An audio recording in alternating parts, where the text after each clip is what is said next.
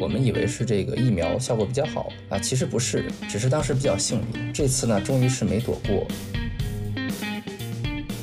其中有一个人得了，然后那一桌的我们一起唱歌的所有人就 都得了。我的公司也没有任何权利询问我的感染历史，因为美国的法律不允许调查个人隐私。迎大家来到留声记，我是老黎，我是老谷。哦，我们今天做的这一期是一个特别的节目，因为美国最新一波的疫情是在二零二二年一月初，新冠的变种奥密克戎开始在美国爆发。虽然美国检测出阳性的人数，啊，多次突破了百万，但是我很少很少听过我身边的人，所以其实我们也非常好奇美国的防疫政策到底是怎么样的，各种消息都满天飞，并且因为每一个州、每一个地方都有。根据不同场所规定的防疫政策，所以我们今天就请来了三位感染过新冠的朋友，他们来分享一下自己的故事。我们也想听一下他们的经历里面有什么值得我们学习的，然后我们也带着疑问去了解一下他们感染之后发生了什么。希望这个节目还有它的内容可以帮助一些朋友度过这段焦虑的时光吧。因为不管我们在哪里，我们肯定都是还在面对着疫情给我们带来的这些影响。然后在这，我也非常感谢三位嘉宾愿意来分享他们从感染新冠再到隔离啊，一直到康复之后的一些比较私人的经历。本期节目呢，我们也首次尝试用独白的模式来进行。我们的第一位嘉宾是大刀，他是在读大学生，坐标美东。他在二零二二年三月春假前感染了新冠。Hello，大家好，我是大刀，而且我是刚养过，所以很有颇有心得。而我现在在纽约州，纽约州的北州，呃，上州这边。呃，我是感染的时候，大约是三个星期之前，春假刚开始的时候。因为不是我只不只有我一个人阳了，我好多朋友，我们差不多是七个人一起阳的，所以我们推断呢，应该是在春假前一天晚上的一个聚会上。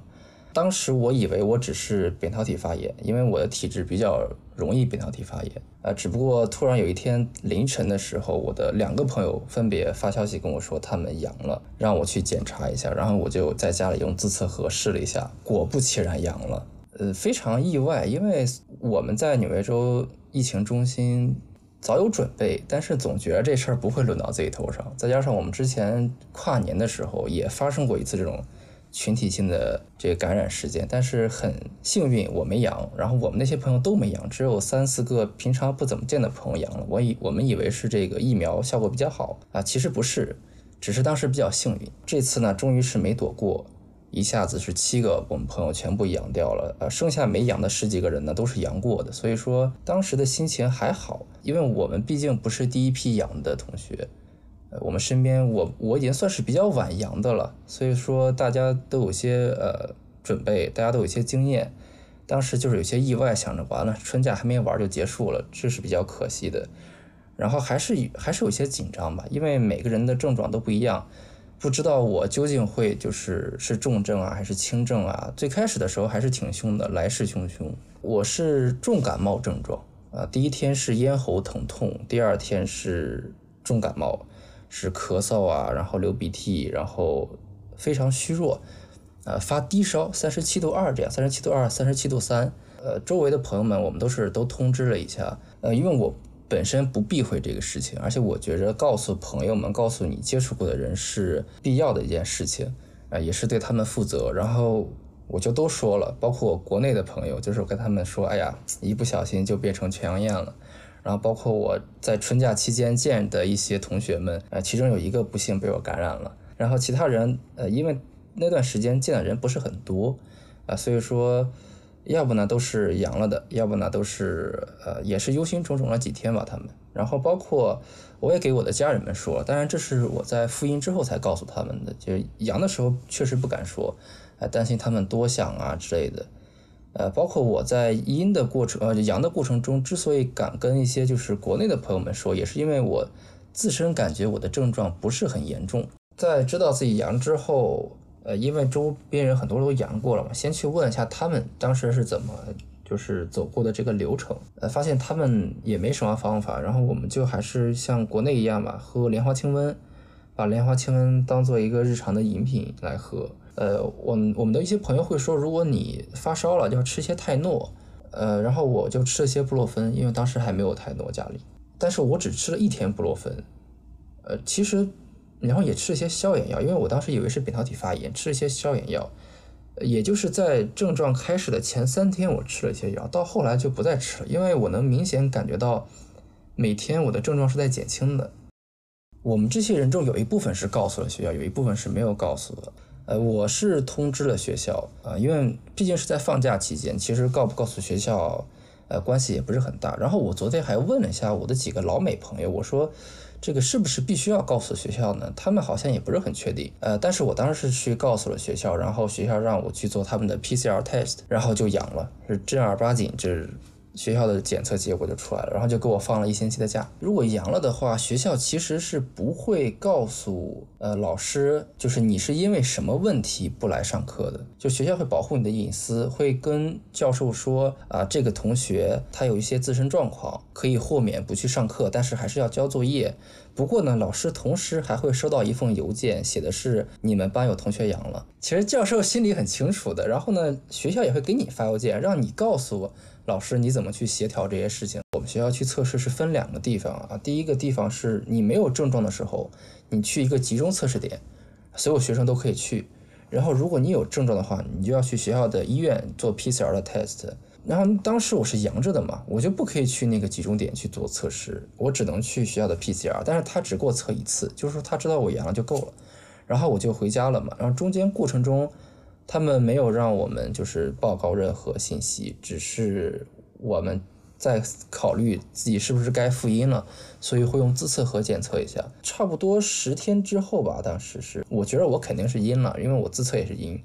但是为了安全嘛，我还是想去学校做一次 PCR test，然后他们把我拒绝了。他们说就是根据这个疫情的这个奥密克戎的这个病毒特性，你现在肯定阴了，所以不要来测。呃，我们学校也是随机抽取学生要去检测的，但是我在阳的过程中，他们没有让我去过。我们差不多是以我个人为例，我上学期差不多被抽中了四次要去做检测，十二个星期嘛，差不多三个星期就要去检测一次。学校会让让我不允许我出门啊，他的隔离政策还挺有趣的。他会问我第一天有症状是什么时候。假如说第一天有症状是一号，那么他就会让我在七号之前是不可以出门的，不可以乘坐呃公共交通工具，不要和其他人联系。在七天到十四天之内，我是可以戴口罩进入加油站啊。啊，进入超市啊，这些都可以，没有要求我就是去其他地方集中隔离。这个可能是政策变化，也有可能是因为我自身原因，因为我是自己住，所以说好像没有就是集中隔离的要求和必要。但是我朋友告诉我，去年的时候他的朋友阳性，然后他们住在 house 里，啊，他的朋友是被拉去集中隔离了。其实集中隔离挺好的，还管饭。我自己住，我还要考虑怎么吃饭的问题。然后学校给我们分配了一个叫做 Pod Leader 的这么一个 Advisor 吧，他具体做什么的我也不知道。就是他给我发了封邮件说他是我们的 Pod Leader，然后有需要可以找他，但是我们没有任何需要。哦，他们好像是提供送餐的，但是我们当时嗯不太需要他来给我们送餐什么的，也就没有再联系过他。我们当时是好多人一起阳的嘛，然后我的朋友呢，他就是我的邻居，所以基本上这个阳的过程中，我是跟我朋友一起的。我们还是因因为我们的症状都不是很严重，他的更轻一些。呃，我们会一起吃饭啊，看个电视，看个电影啊，就正好把春假也消磨过去了。呃，有些人他们可能就是比较惨，就是他们自己一个人住，就我我另外一个朋友，他住的离我们很远，他也过来也不方便。呃，他症状也更严重一些。呃，他甚至去了医院，当然医院也拒收了。他说，我朋友当时已经呼吸不畅了，然后我朋友凌晨去的医院，到那里排队，呃，排了两个小时不接诊，然后呃就问前面排队的一个黑人大妈说，你们等多久？他们说已经等一天一夜了。然后我朋友就自己去了另外一个 emergency 里面，然后医生看了一眼说，啊，你这个也没有关系，呃，反正过两天就就好了。然后就确实也自愈了，但是确实老美这也不太管这件事儿。更多我们还是把它当成一场流感对待了，虽然这个还是很危险，因为像我们比较幸运，是我们没有什么基础病，再加上，都接种过疫苗，而且我们都刚接种过 booster，所以说进症状还是比较轻的。但是如果说一些同学他本身有基础病，然后嗯本身身体素质又比较差，呃又如果又没有接种疫苗或者疫苗接种就是这个有效期已经过了的话，还是有可能会有危险发生的。嗯，因为现在距离我复阴还没有多久，才不到半个月的时间，目前是没有任何后遗症，就是明显的后遗症。有一些疲惫，有一些容易疲惫，嗯，但是也不一定是病的原因，可能是我比较懒，我也不知道。就是我这些朋友，我问他们最近都比较容易疲惫人，都比较想睡觉，但是刚放完假，然后开学，好像大家都会有这种症状，可能不是这个病因的问题，但是因为我确实还没有说是已经过了一年再去看这个事儿，我认为目前我是没有什么明显后遗症的。然后，因为我得的是奥密克戎，所以中间我也没有失去味觉和嗅觉，也没有这个味觉、嗅觉倒错的现象存在。有一些味觉减轻，因为应应该是因为重感冒的症状，确实有一些味道我是不太好闻到的，但是能闻出来。不过后遗症并不一定真的没有，而且后遗症很大概率是存在的，只不过我们都比较幸运，再加上都接种了疫苗，因为我是接种的国内的疫苗，然后。我是混打了，我打的比较奇怪，我打了辉瑞，又打了科兴，还打了一个深圳那边这个疫苗，我是混打的。我是二零二零年就在美国，疫情刚开始最严重的时候就在美国，然后当时是因为国内的疫情，包括美国这边的死亡率一直都非常高，当时对呃 COVID 是很担心的。然后我二零二一年呢就回国，因为是当时是网课嘛，我就回国隔离，然后再加上我 gap 了半年，呃，在国内的时候还是比较自由的，然后再到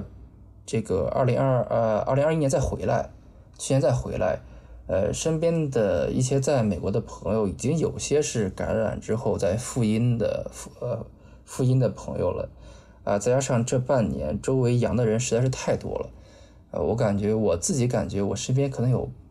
八成的朋友都已经阳过了，这个对于呃 COVID 的一个态度的改变还是有的。最开始肯定还是很担心，然后再到中间觉着可能我们确实是要跟病毒共存了，战胜可能是不可能的事情了，共存可能是一个最合适的路线。再到现在呢，确实认为，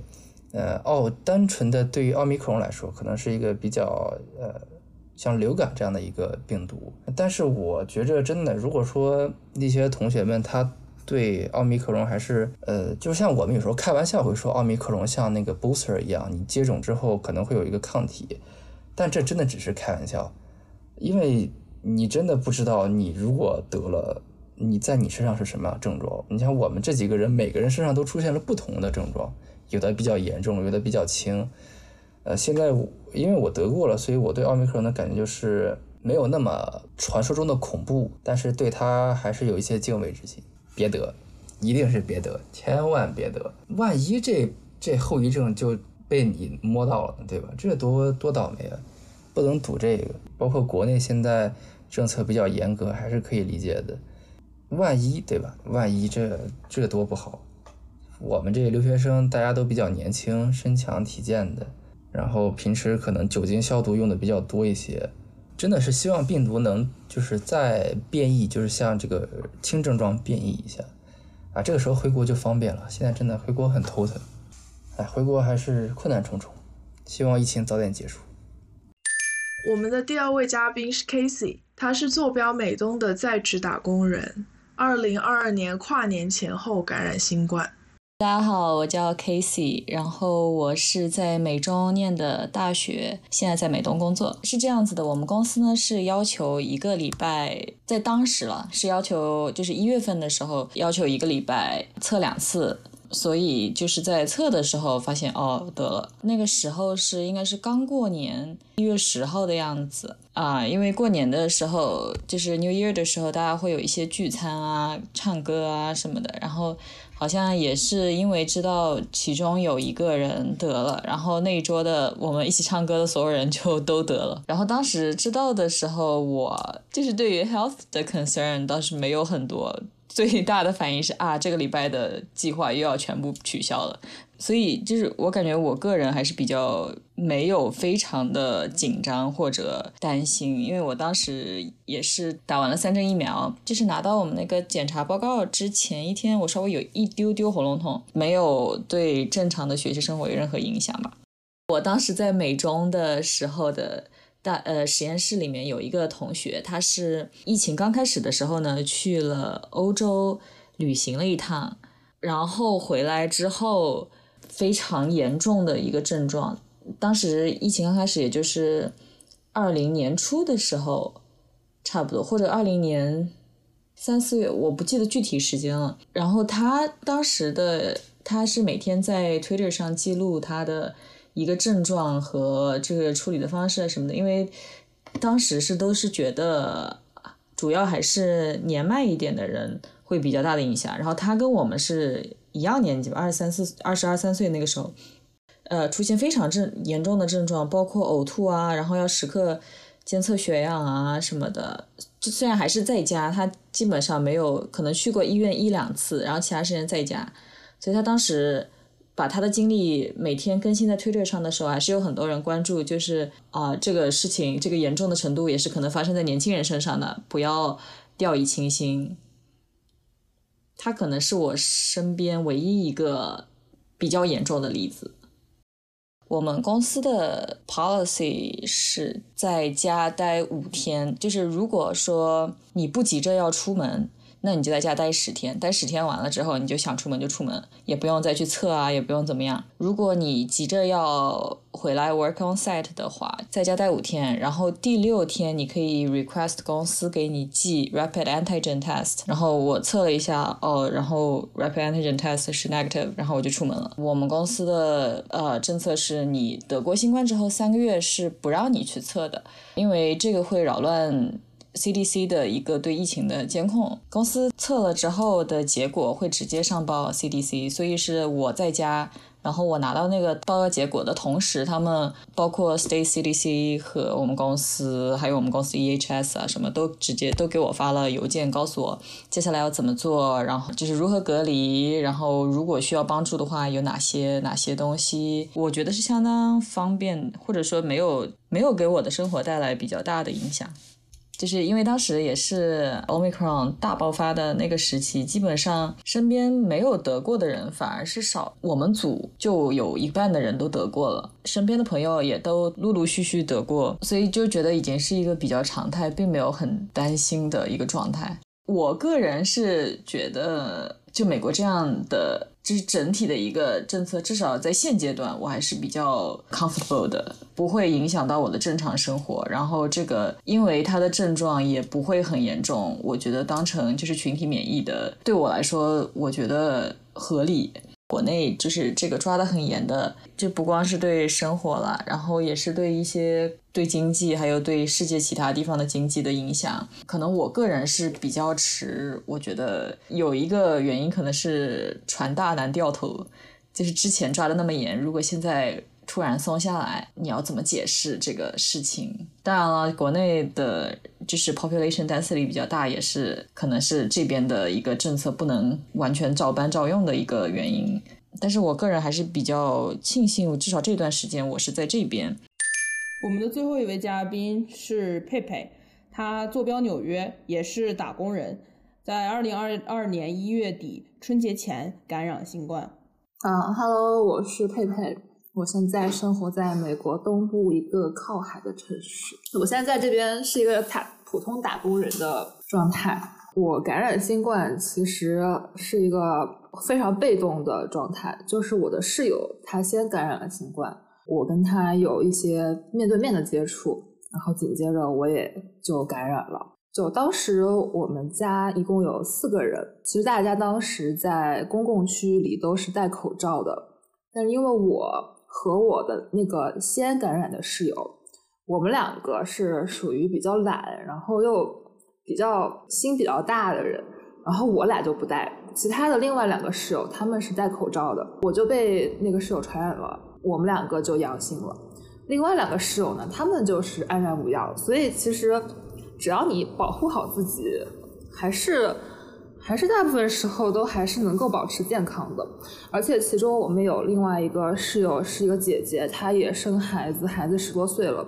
我没有问过她具体多少岁，但是应该有四十多岁了吧。她也没有被我们感染。当时我我其实一开始我不知道我感染了，我只是觉得我喉咙有点痛，只是喉咙痛的第二天，那我的室友说他在公司做检测，他阳性了。啊，我觉得那可能我也应该是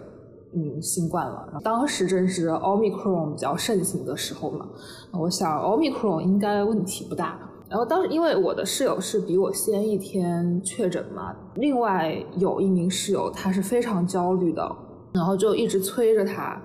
催着他搬出去自我隔离。然后当时他是嗯想了很多办法，找了很多房子，然后最后找到有那个纽约市、纽约州、纽约州的政府的一个免费的隔离项目，就是你可以去周围的酒店。这些酒店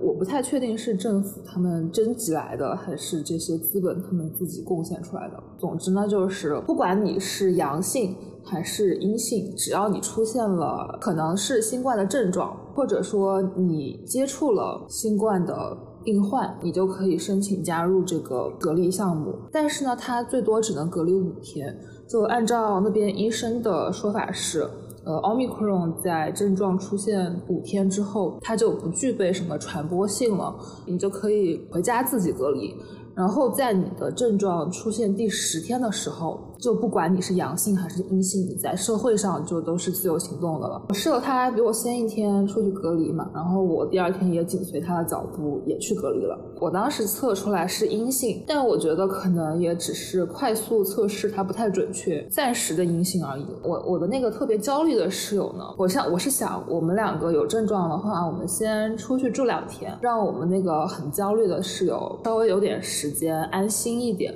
他是想发完顶会论文就。回国了，然后他当时回国机票是买到二月份，所以他是他是真的是不能有任何被感染的那种记录，要不然他回去之后就会非常难过，或者根本就回不去。他整个人在从疫情开始到现在的两年时间内，他一直都很焦虑，因为他的计划一直都是做完他的研究就要回国的。然后这个时候他就希望我们能够在外面就是阴性了再回家嘛。当时我们已经有两个人感染了，出去住的成本是挺高的，而且然后后来商量了一下。就是他自己一个人出去住了，我们就是在这个免费的五天隔离项目结束之后，我们就回家了。然后我和我室友，我们算是恢复的比较好，十天之内就转阴了。另外一个很焦虑的室友也顺利回家住了。大家都是比较贫穷的打工人，没有没有太多钱可以用来花在这些事情上面了。呃，另外一个室友呢，他是自始至终他没有很焦虑，因为他不担心回国的问题，他也是不希望得病，他就是做好自我的保护，就在家里跟我们一起住。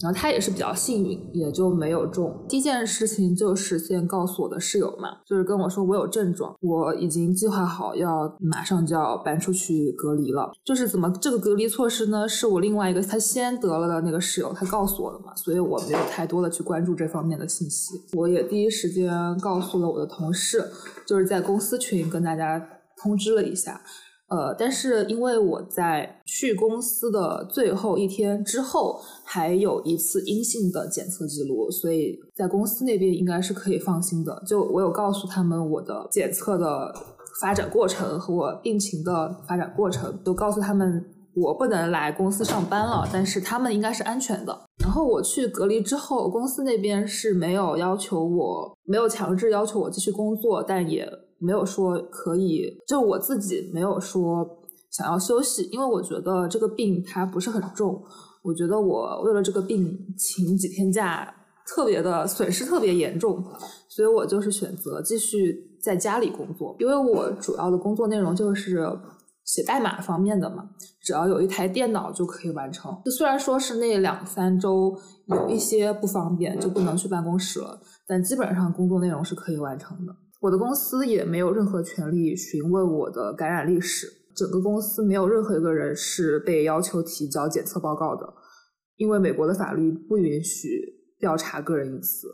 就是我中间有得到阳性的确诊记录，这个东西是被一些我不太确定是 CDC 还是什么的组织有打电话来询问我的情况。呃，我自己是没有主动上报，因为我直接申请了。呃，政府的隔离项目嘛，就我觉得他们那边应该是知道是什么情况了。我是收到了电话的信息来询问我和我室友们的情况。其实他主要也不是说要我做什么隔离措施，他就是问我的情况怎么样，需要什么资源，问我有没有出现一些比较严重的病症，向我提供了很多及时的求助信息。他当时跟我说了很多，就是哪些症状，哪些症状是非常危险的，我一定要立。刻打那个什么九幺幺求助电话，让人来救我。然后我就告诉他们我很好，我什么这些严重的症状都没有出现。然后他们还向我提供了心理医生的那种求助电话，还问我有没有出现精神上的那种崩溃啊，或者觉觉得很难应对这种情况呀。我个人因为本来就是一个心比较大的性格，所以这种问题都没有出现。所以我就是告诉他们我我特别好，但我还是记了这些信息，就是他给我的这些信息我都记录下来了，很感谢他们。能够这样关心我。酒店呢是随机分配的。我的室友他说他的运气比较差，被分到了一家条件稍微差一点的酒店，就是一个比较小的单间，然后吃的可能也不太好。我的运气就稍微好一些。我觉得我住的那个酒店应该至少有三星或者四星，就是很大的一张双人床，然后我还带了我自己的瑜伽垫，每天早上起来运动锻炼半个小时，就等着那个医护人员来给我送饭。然后因为我起的比较。比较晚嘛，所以每天都是他们七点钟来敲我门，把我敲醒。我带着我自己的电脑，那边也有网络可以用。当时天气比较冷，也有空调可以吹，还比较暖和。然后那个床也挺大，挺舒服的。我觉得在那个酒店隔离，我还是 挺舒服的，就甚至到最后不想回我自己家了。呃，在我入住的第一天，先做了一个快速抗原测试，我不太确定那个名字是不是叫这个啊，反正就是十分钟、十五分钟的那种测试试剂。但当时我测出来是阴性，不过他们还是让我继续住了，因为我有症状，而且有确诊的室友。然后给每个人发了一个血氧仪，让我们随时监测自己的血氧。我自己的血氧一直是蛮正常的，所以就这个东西就还好，我用的不是很多。然后他们会每天早晚来测一次我的体温，我想要什么被子啊，想要一些额外的零食啊，去找他们，他们都会给我。每天。呃，会有十分钟还是二十分钟的出门放风时间，就到时间了，他就会有一个护士过来敲我的门，然后领着人出去转悠。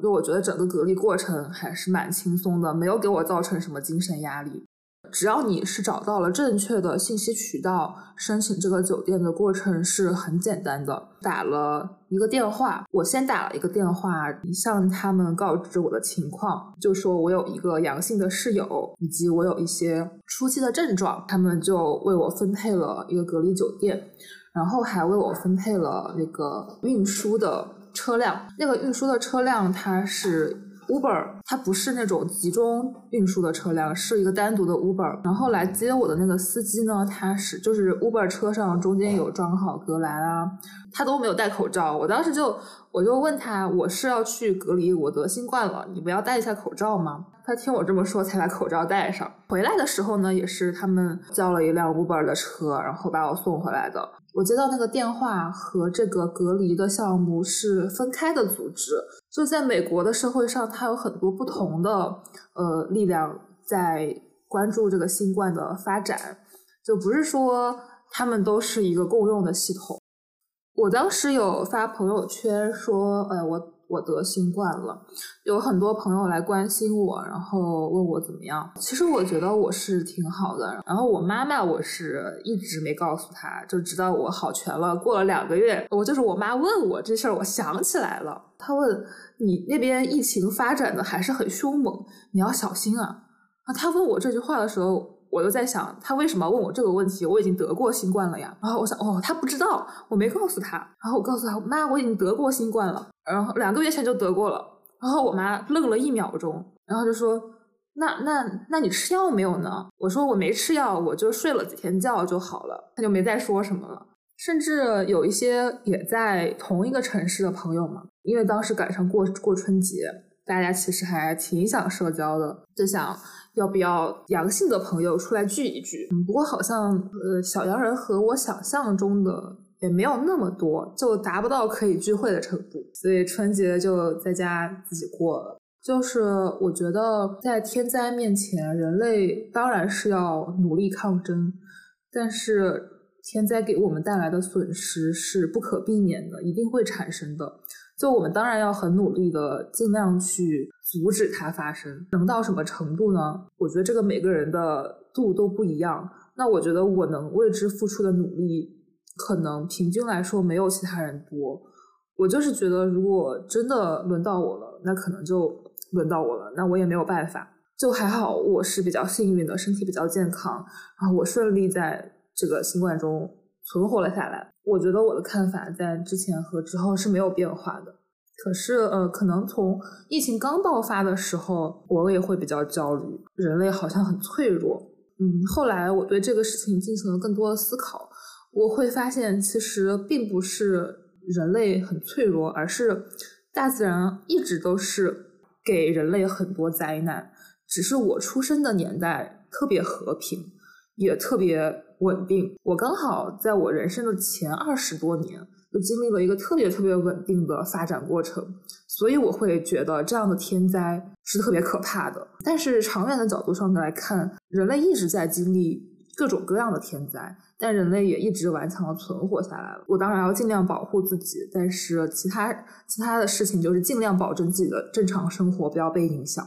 我是觉得国内的保护措施做的是比较到位，这个发展趋势就是会更慢一些。美国这边医疗资源相对更丰富，以及大家这个人们的就每个人的想法都会比较不一样。它不是说政府做什么大家就会顺从，肯定是会用不同的方法去对待嘛。我觉得跟病毒共存这个概念是医学上无法改变的流行病毒的发展规律，它是医学上一个客观事实。国内防控的这么严密，也是需要为大家注射疫苗。我们最终也是需要疫苗来让大家获得抗体，而不是说真的让病毒完全消失。如果从一开始国内的政策是真的是希望病毒完全消失的话，为什么还要研制疫苗呢？就我觉得这种生活还是会好起来的，就总有一天这个病毒它会逐渐逐渐弱小到我们不需要太多的手段去应对它，就人体自然能够免疫的状况，只是它需要一些时间。那我们现在尽量把现在自己的生活过好，总会好起来的。多睡点觉。听完了三位嘉宾今天在节目上的分享，我们可以看出来他们其实都是非常幸运的，大部分都是轻症和无症状。也因为他们年轻，身体素质好，康复的也比较快，目前没有发现任何的后遗症。我们在这里再次友情提示：嘉宾们的讲述仅代表他们各自的感受，不代表任何立场。我们也希望在听这期节目的你，不论身在何处，也可以健康平安的度过这次疫情。我们也会把美国疾病控制与预防的相关信息放在 show note 中，但我们希望你永远也不需要打开那个链接。感谢大家的收听，我们下期再见，拜拜。这个拜拜录的比上次齐，我们之前的拜拜不是很齐。七零八落。欢迎听众朋友们在你常用的任何博客平台订阅留声记，也可以在 Show Note 中获取 RSS feed 和节目相关的信息。下期再见，拜拜。